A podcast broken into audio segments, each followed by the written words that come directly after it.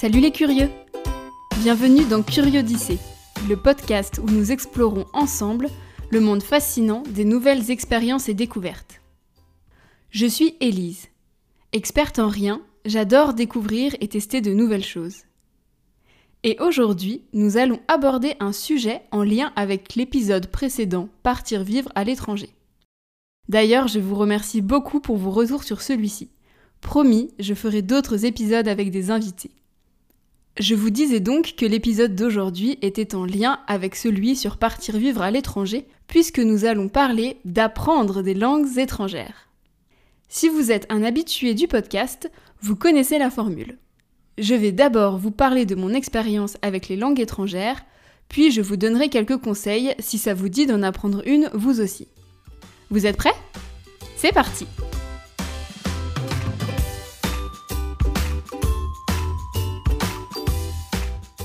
Plutôt que de vous faire une présentation chronologique de comment j'ai appris les langues que je parle actuellement, j'ai décidé de vous faire une présentation rapide de ma relation aux langues étrangères à travers le temps, puis d'aborder les différentes langues que je parle et comment je les ai apprises. Au moment où j'enregistre ce podcast, je parle plus ou moins bien quatre langues en plus du français. L'anglais, l'espagnol, l'allemand et le portugais. Quand j'étais jeune, jamais je n'aurais imaginé parler plusieurs langues. Ma relation avec les langues étrangères a commencé assez classiquement avec les cours d'anglais puis d'espagnol au collège et au lycée. Mais je me suis rendu compte de l'importance des langues étrangères lors de mon voyage en Chine lorsque j'avais 16 ans. Je suis partie là-bas avec ma marraine et sa famille, que je salue au passage s'ils m'écoutent, qui eux parlaient couramment anglais puisqu'ils vivaient à l'étranger depuis plusieurs années. Lors de ce voyage, notre première guide ne parlait pas français, mais anglais et chinois. Nous avons également rencontré un couple d'Américains dans le train avec qui euh, nous avons sympathisé. Et je trouvais ça extraordinaire de voir ma marraine et sa famille pouvoir discuter confortablement avec eux et pouvoir nouer des liens avec des gens d'horizons si différents. Je me souviens aussi du fils de ma marraine qui regardait la série Friends en anglais et qui éclatait de rire pendant que moi je galérais à lire les sous-titres en français.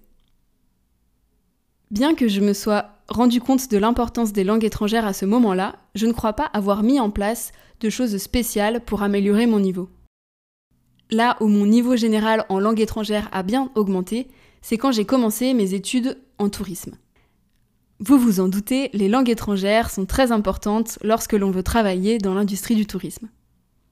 Pendant ces études, le moment où j'ai été le plus confrontée aux langues étrangères a bien sûr été mon semestre en Erasmus à Alicante en Espagne. Une fois diplômée, les langues étrangères ont joué un grand rôle dans mon quotidien puisque je m'en servais quasiment tous les jours pour le travail. Bien sûr, cela a aussi été le cas quand j'étais jeune fille au père en Allemagne. Et même lorsque j'ai fait ma reconversion professionnelle dans le développement web, ne vous inquiétez pas, un épisode arrive sur cette reconversion. Eh bien, j'ai fait une formation en anglais et à chaque fois j'ai travaillé dans des entreprises où la langue avec laquelle on travaillait et on communiquait était l'anglais. Si vous avez écouté le dernier épisode, vous savez que je vis actuellement à Lisbonne et donc une fois encore, les langues étrangères jouent un grand rôle dans mon quotidien. Maintenant que vous en savez un peu plus sur ma relation aux langues étrangères, je vais vous expliquer comment j'ai appris les quatre langues que je parle actuellement. Commençons par l'anglais, qui est la langue que je parle le mieux. C'est celle qui me sert au quotidien dans mon travail et même ici à Lisbonne dans la vie de tous les jours puisque je ne maîtrise pas encore assez le portugais. Pour être honnête, je ne sais pas exactement comment j'ai maîtrisé l'anglais.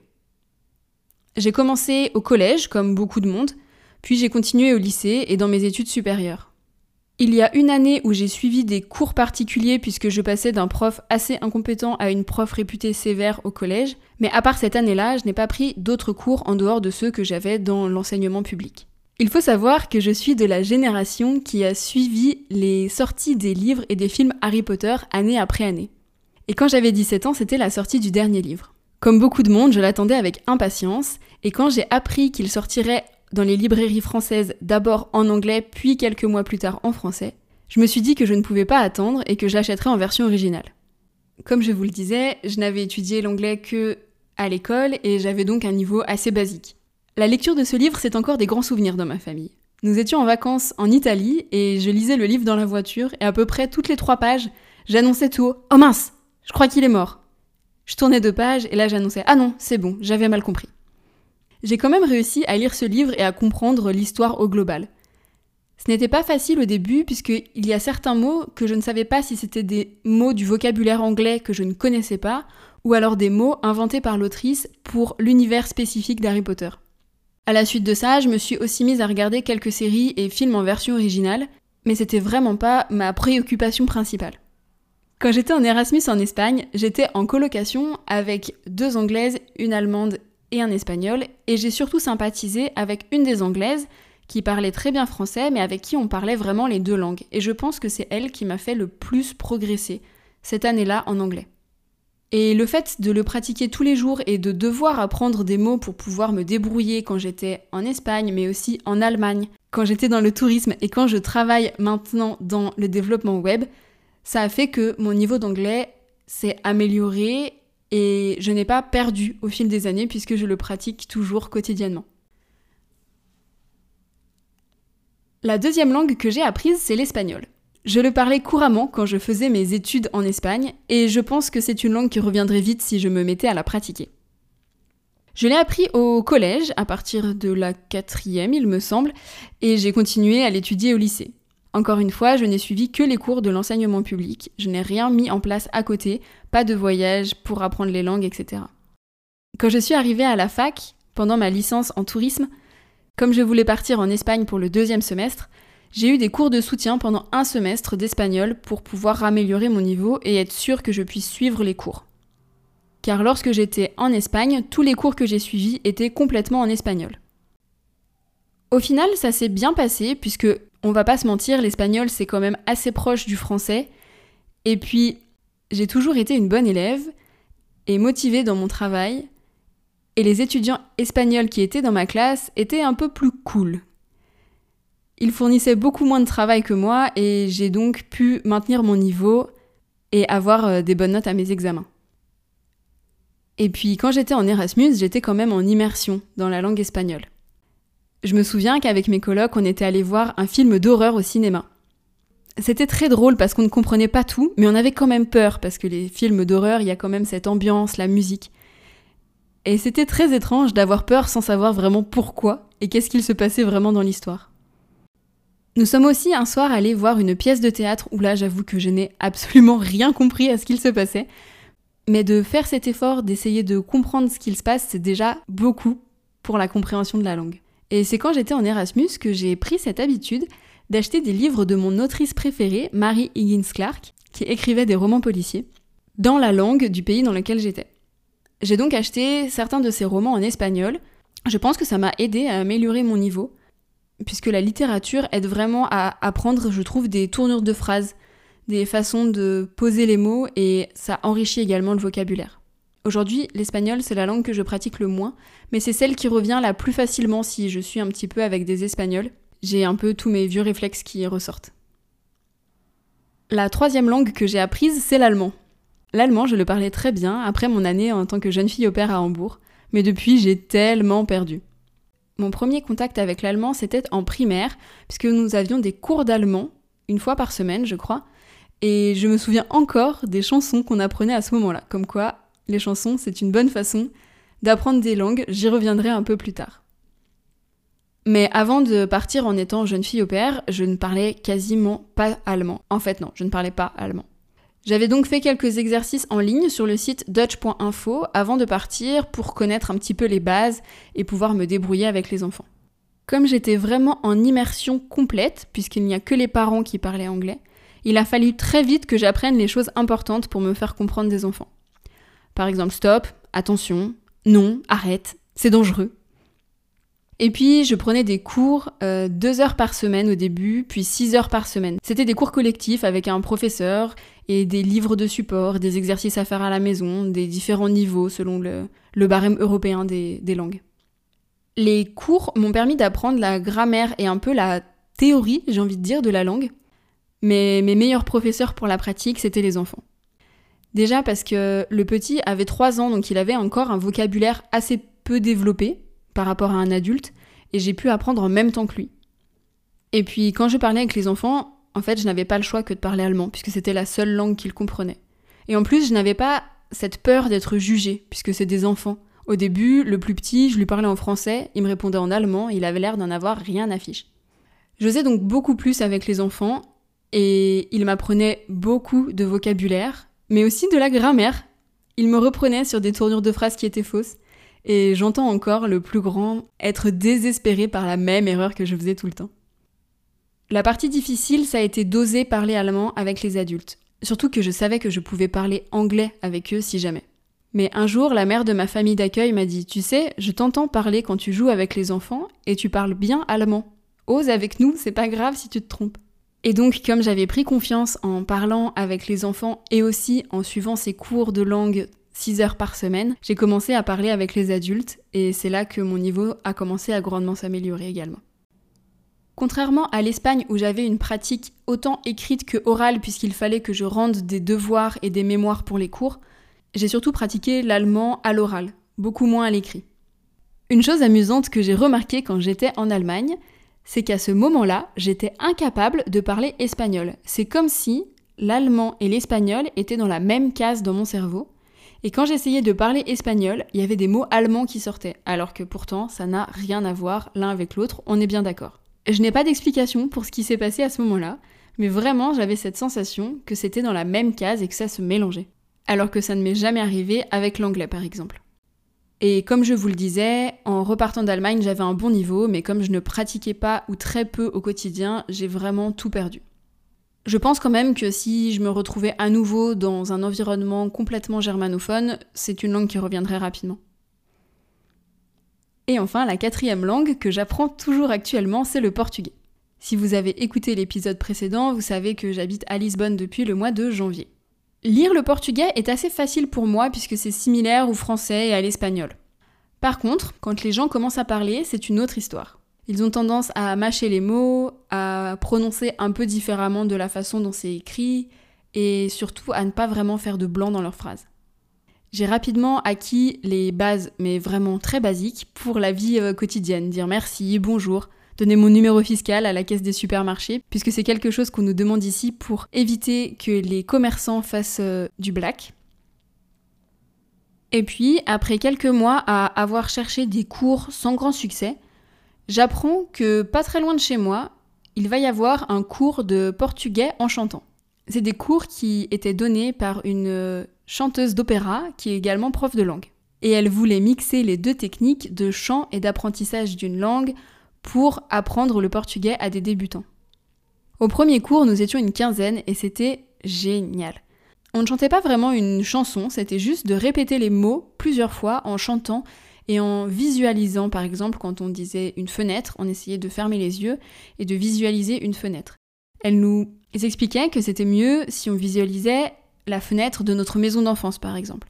Que si on rajoutait de l'affectif et de l'émotion, ça nous permettait de mieux euh, mémoriser les mots. J'ai adoré ce premier cours et je suis bien évidemment allée au deuxième. Malheureusement, au deuxième cours, nous étions beaucoup moins nombreux et puis après, plus personne n'était motivé à part moi et c'était donc très difficile pour elle euh, financièrement de faire ce groupe puisque ce n'était pas viable pour elle.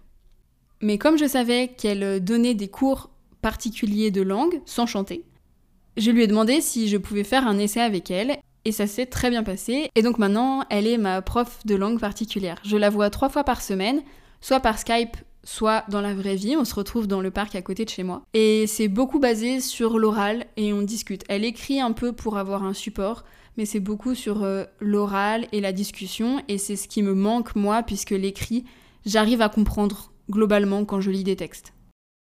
Par rapport à mes autres expériences où j'apprenais la langue dans le pays, je pense que le Portugal, c'est là où je suis le moins en immersion totale.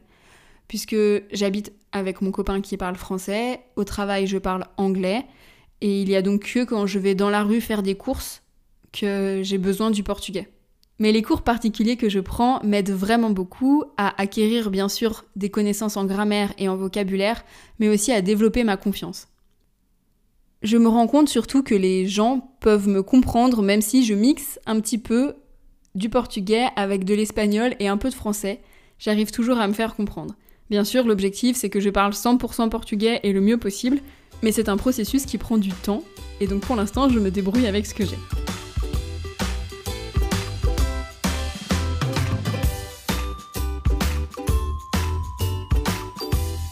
Et voilà les curieux, vous savez maintenant comment j'en suis venue à parler quatre langues en plus du français.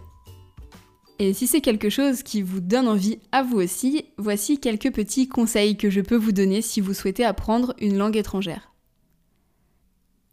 Tout d'abord, je voudrais juste souligner que je n'ai appris que des langues qui étaient avec le même alphabet que le français et avec des racines assez communes, surtout l'espagnol et le portugais. Je n'ai pas osé encore me lancer dans l'apprentissage de langues avec des alphabets totalement différents. Si c'est ce genre de langue que vous souhaitez apprendre, peut-être que mes conseils ne seront donc pas très pertinents. En tout cas, le premier conseil que je peux vous donner, c'est de savoir pourquoi vous voulez apprendre la langue. Est-ce que c'est par rapport à votre travail, parce que vous envisagez un voyage dans le pays, parce que vous vous intéressez à la culture, pour votre développement personnel?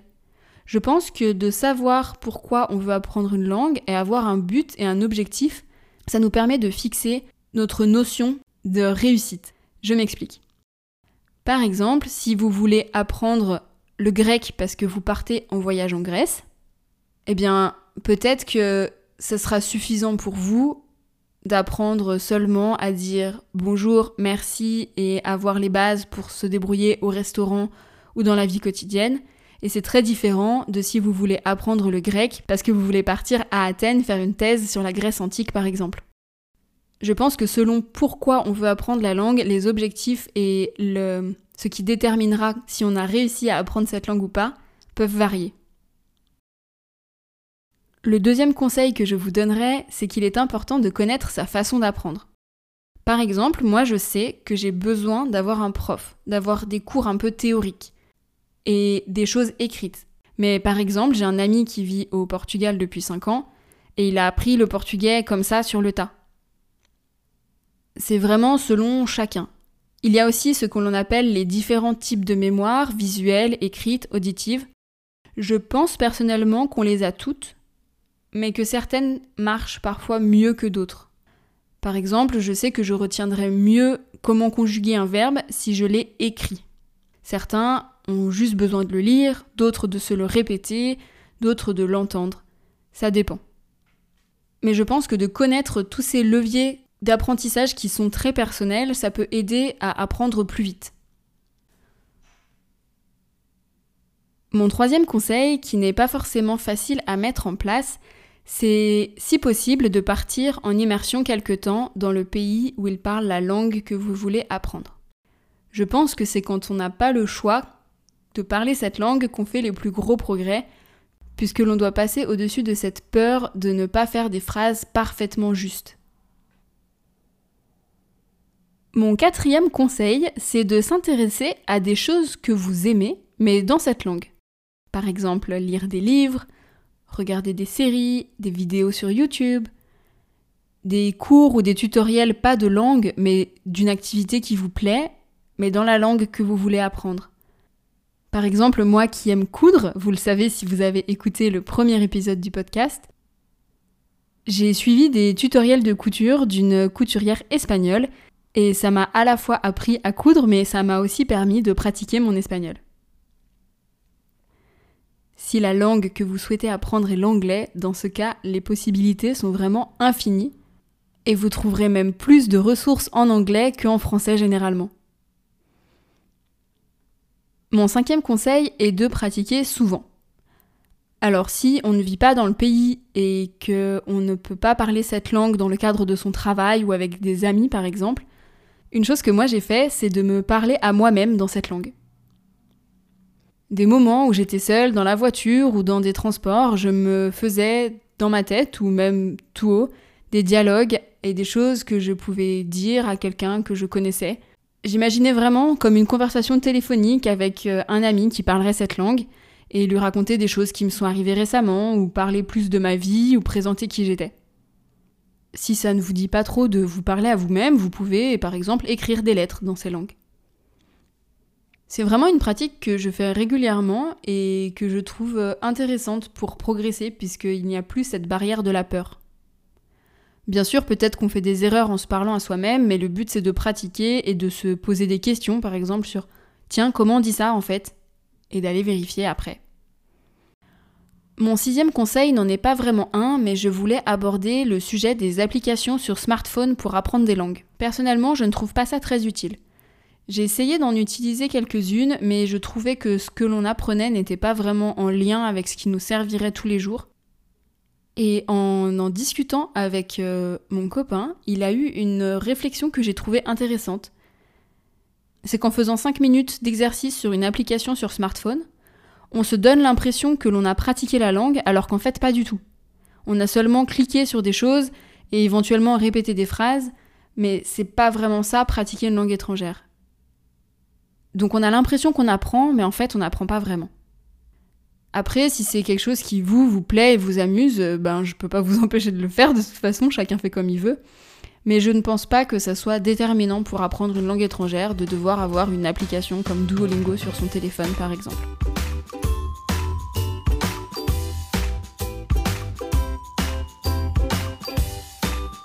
Et voilà les curieux J'espère que cet épisode vous a plu et qu'il vous a donné envie d'apprendre une nouvelle langue. N'hésitez pas à nous en parler dans la langue que vous voulez sur les comptes Instagram et Facebook Curiodyssée. Si vous cherchez des informations complémentaires aux épisodes, vous pouvez visiter le blog que j'ai codé spécialement pour vous sur blog.curiodyssée.com. Si cet épisode vous a plu, je serais ravie que vous vous abonniez au podcast et que vous partagiez cet épisode autour de vous. Merci infiniment à ceux qui le font déjà, ça m'aide beaucoup. N'oubliez pas de tester de nouvelles choses. À bientôt les curieux